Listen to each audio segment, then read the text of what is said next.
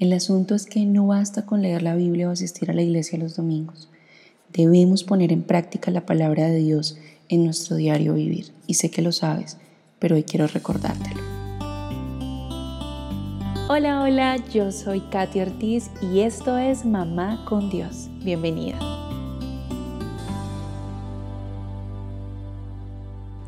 Hola mis queridas amigas, bienvenidas una vez más a Mamá con Dios, a este hermoso espacio que compartimos juntas.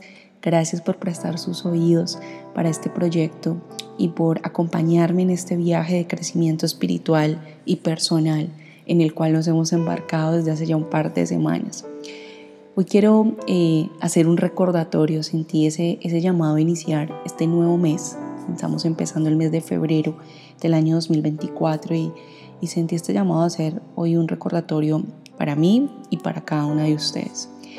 Y quiero iniciar justamente haciéndote una pregunta. ¿Tú crees que eres solo una oidora de la palabra o también eres una hacedora? La Biblia nos dice que la fe sin obras es muerta. Esto lo dice Santiago 2.17 y esto es especialmente cierto para las mamás.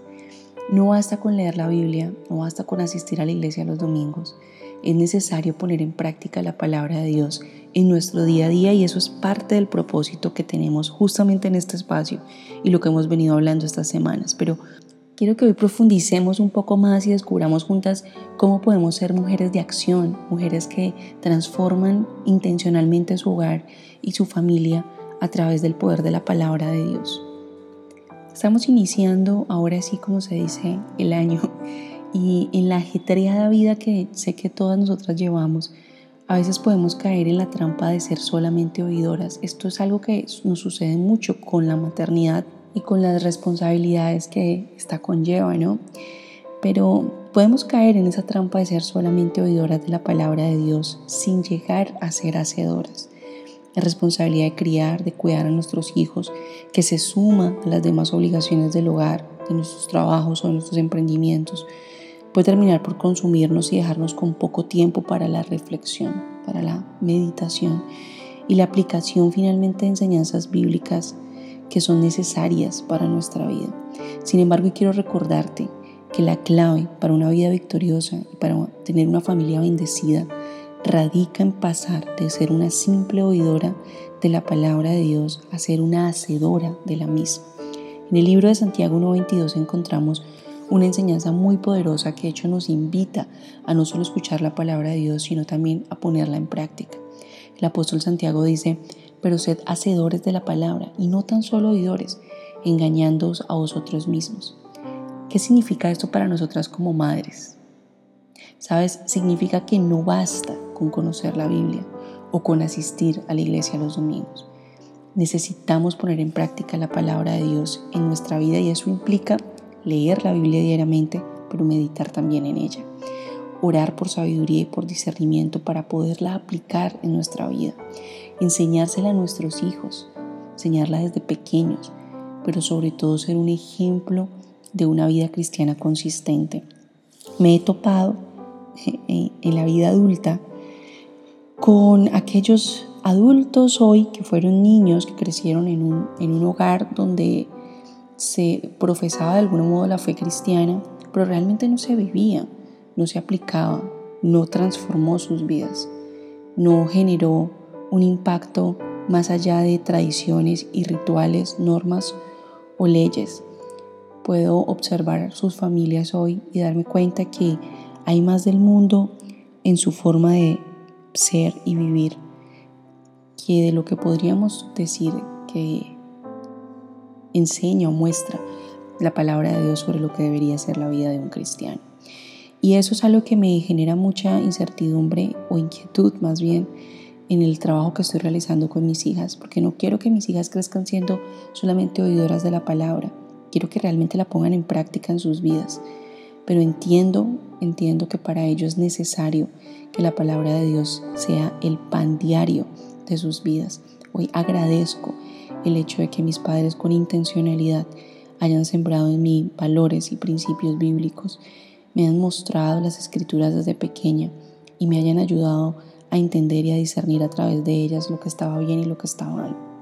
Obviamente no significa que no he cometido errores en la vida, que no he pecado, pero definitivamente hay algo claro en mi vida y es que nada me separa del amor de Dios y no hay manera de que yo me aleje de Dios. Siempre estaré buscándolo con intención y siempre, siempre mi objetivo será agradarlo en todo lo que haga.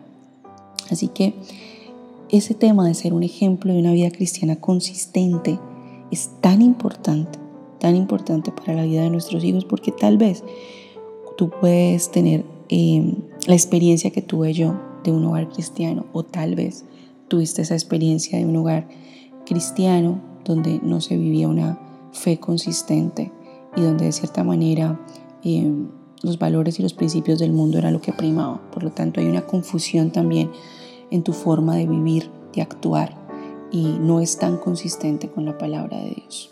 Pero lejos de juzgar eso, lo que quiero es que podamos reflexionar sobre cuál es ese, esa fe cristiana que nosotras estamos viviendo y que sepamos que habrán momentos de duda, de desánimo, de pruebas, pero que si nos aferramos a esa palabra de Dios y la ponemos en práctica, nuestra vida y la de nuestra familia definitivamente van a ser transformadas. No es posible que un hogar donde se vive consistentemente la fe cristiana basada en la Biblia, principios y verdades bíblicas, eh, no experimente la transformación de esa palabra en sus vidas. Y si es el caso, no quiero que te desanimes si te sientes como una oidora de la palabra. Lo que quiero hacer hoy es recordarte que siempre puedes comenzar a ponerla en práctica y que con la ayuda de Dios puedes ser una madre victoriosa que transforme su hogar y que construya una familia bendecida. La Biblia dice en el Salmo 1, versículos 1 y 2, Bienaventurado el varón que no anduvo en consejo de malos, ni estuvo en camino de pecadores, ni en silla de escarnecedores se ha sentado, sino que en la ley de Jehová está su delicia, y en su ley medita de día y de noche. También me encanta la, cita que está en 2 de Timoteo 3, 16 y 17 que dice, Toda la escritura es inspirada por Dios y es útil para enseñar, para reprender, para corregir, para instruir en justicia, a fin de que el siervo de Dios esté enteramente capacitado para toda buena obra y mi favorito, Proverbios 22.6. Instruye al niño en su camino y aun cuando fuere viejo no se apartará de él. Y finalmente quiero recordarte aquella parábola que está en el pasaje de Mateo 7, versículos 24 al 29, en el que Jesús nos enseñaba la, esta historia de dos constructores. Uno construyó su casa sobre la arena y el otro sobre la roca. Yo no sé si de pronto tú fuiste desde pequeña a la iglesia cristiana creo que había una canción que cantábamos en la escuela dominical que decía, sobre la roca el prudente su casa edificó y el viento sopló. Bueno, creo que iba más o menos por ahí esa canción. Y de eso se trata esta parábola, ¿no? Que dice que cuando llega la tormenta, la casa que estaba construida sobre la arena se derrumbó, mientras que la que estaba sobre la roca permaneció firme. Y esta verdad que yo eh, descubrí o aprendí cuando estaba tan pequeña en la escuela dominical, realmente ha hecho impacto en, en mi vida y es un recordatorio de que siempre que yo esté sobre la roca voy a permanecer firme. Y esa es mi invitación hoy, mamá. No dejes que el afán, que las ocupaciones te muevan de la roca. Porque mientras que tú estés parada firme en la roca y para estar allí en esa roca, para construir sobre ella, vas a necesitar aplicar algunas cosas en tu vida. Vas a necesitar sacar tiempo para orar, vas a necesitar sacar tiempo para meditar en la palabra de Dios.